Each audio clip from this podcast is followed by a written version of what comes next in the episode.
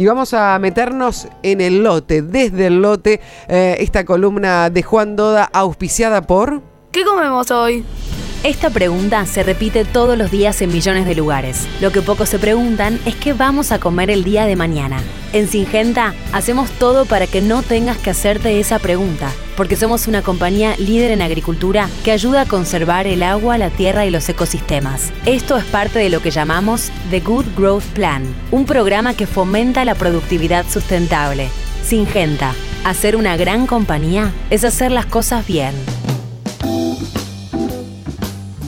Juan Doda, bienvenido, buenas tardes. ¿Qué tal, Jorgelina? Muy buenas tardes, ¿cómo estás? Bien, ¿vos cómo va? ¿Cómo va la conducción de la nave? Bien, muy bien. Creo que llegamos, llegamos a puerto. Bien, muy bien, muy bien, hay que aprovechar los vientos. Ahí está.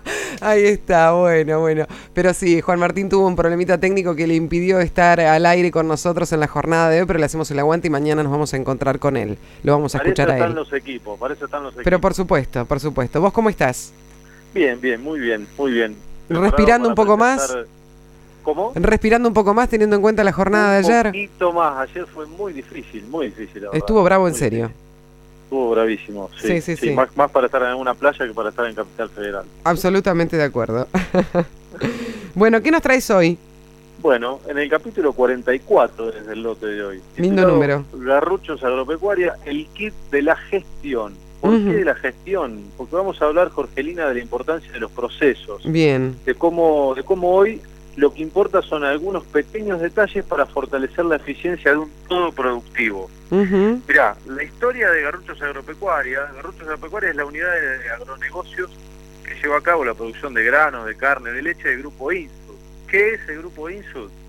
Es una empresa de capitales argentinos fundado en 1977 por una bioquímica, Silvia Gol, y por un psiquiatra, Hugo Sigman. ¿Qué salió de esto después de muchos años, después de 40 años?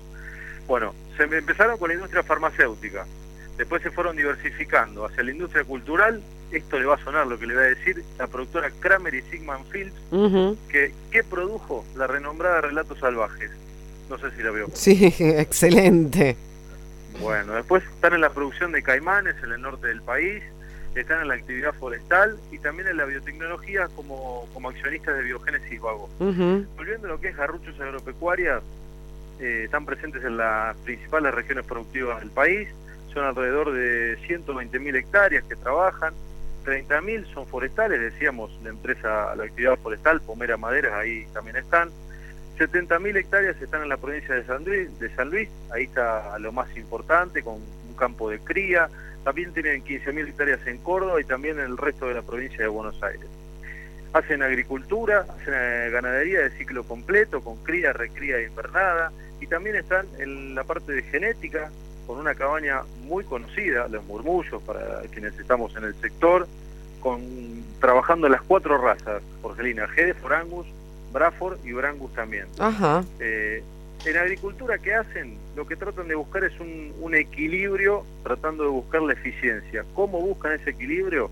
Mira, hacen un 50% de gramíneas y de ese 50% el 60% es maíz la mitad temprano y la mitad tardío. Recordemos que el maíz tardío ha crecido muchísimo en superficie como una estrategia para diversificar momentos de riesgo y, también con un aporte cada vez mejor de genética. También dentro de ese paquete de gramíneas está el, trigo, que es un cultivo que ha ido creciendo y que es fundamental en el aporte de la rotación con la cobertura que va logrando en el periodo invernal.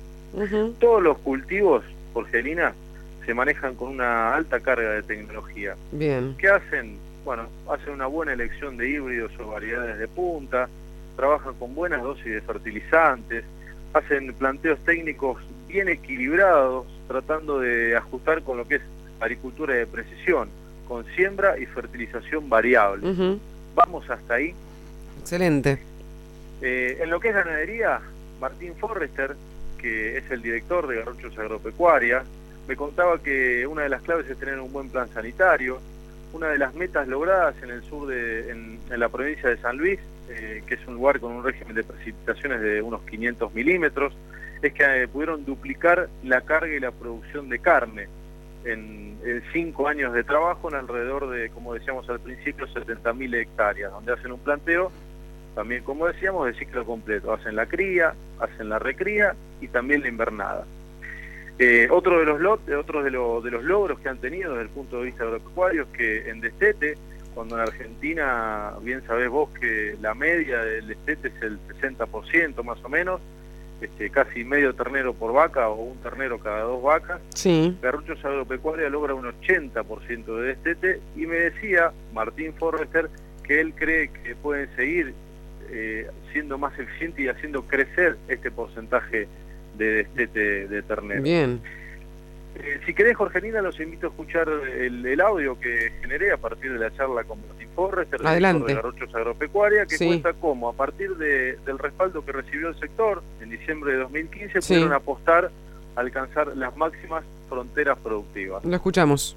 Cuando vos tenés las normas cambiantes como tuvimos, el campo se tiene que defender y la productividad la pone en el 70 o 60% del potencial de los campos. A mí me parece que hay un concepto que estamos trabajando que es los sistemas productivos estamos llevándolos más al límite de la productividad. Vos fertilizás más, buscás los potenciales, buscás los híbridos de más de máximo potencial y bueno, no sé, en agricultura. Empezamos a trabajar con agricultura de precisión, BRT, fertilización variable, siembra variable, cortes por sección en las máquinas, es bueno, todo un trabajo que es interno nuestro y con todos los que nos dan servicio alrededor. Y es, el sistema es el que tiene que mejorar, el sistema productivo, el proceso de producción. Hay una pata que es el, equipo y el desarrollo del equipo. Toda la agricultura pasó a ser como que cada, cada ingeniero, cada eh, integrante del equipo tenía su criterio a protocolizarla. Nosotros estamos buscando ir hacia la frontera productiva, hacia maximizar la productividad de todas las eh, unidades de negocios que tenemos. Son procesos que tienen que ir mejorando, discutirlo internamente y ir aplicando esas tecnologías que van apareciendo.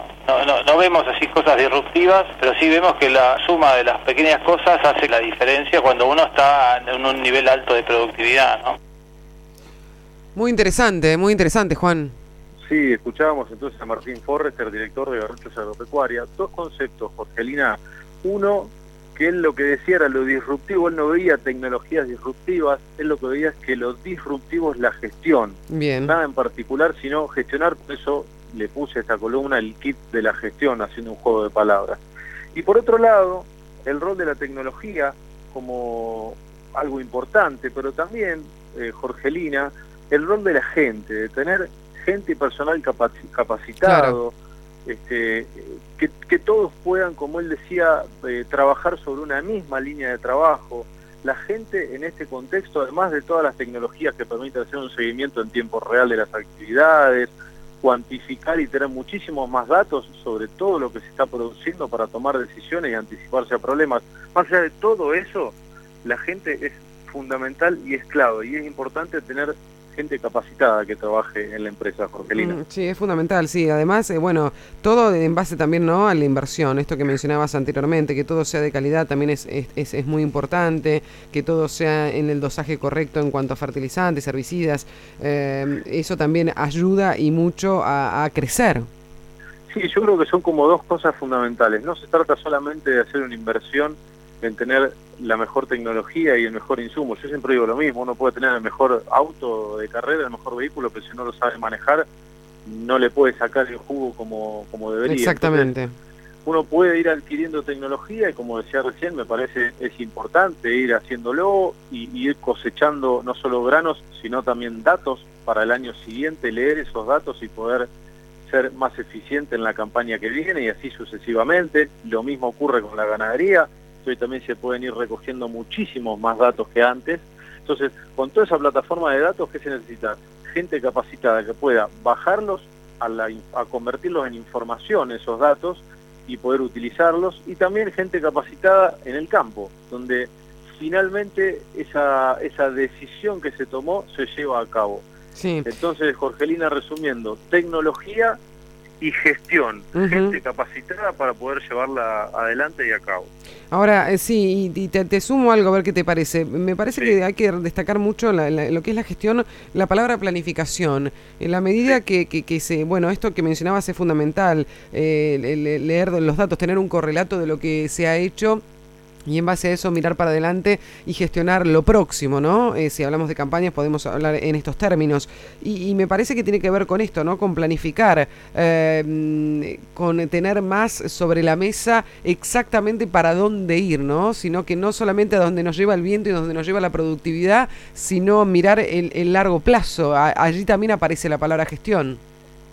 Sí, Joselina, para mí eso es fundamental y es clave, poder planificar y poder saber hasta dónde se puede llegar. Quizás la campaña que viene no se va a poder llegar a ese objetivo, como vos decías, quizás el plazo es cinco años, quizás son diez. Por supuesto que acá las políticas y la estabilidad económico-política del país juegan un rol clave, pero creo que cada vez más las empresas agropecuarias y los productores, aunque sean productores particulares, se animan más a pensar un poco en hacer esa planificación que es fundamental para decir dónde estoy parado hoy y dónde puedo llegar. Si después no puedo llegar, no importa, pero yo tuve mi plan, tuve mi, estrategia de juego, por así decirlo. Y eso es, es clave, Jorgelina, es fundamental. Es fundamental. Juan, eh, como siempre, muchísimas gracias. Un, gran aporte el tuyo, como cada miércoles aquí en Melo junto al campo, y, y será hasta la semana próxima. Bueno, Jorgelina, hasta la semana próxima. Gran saludo y extensión del saludo para mi amigo Juan Martín Melo varado por allí. así es. Así llegará, así llegará. Si no, si no nos está escuchando, será reenviado oportunamente. bueno, buen fin de programa. Igualmente para, para vos, buen fin de semana. Gracias. Gracias. Juan Doda, desde el lote, como cada miércoles, aquí con nosotros en Melo junto al campo en AM550 en Radio Colonia, presentado por... ¿Qué comemos hoy? Esta pregunta se repite todos los días en millones de lugares. Lo que pocos se preguntan es qué vamos a comer el día de mañana.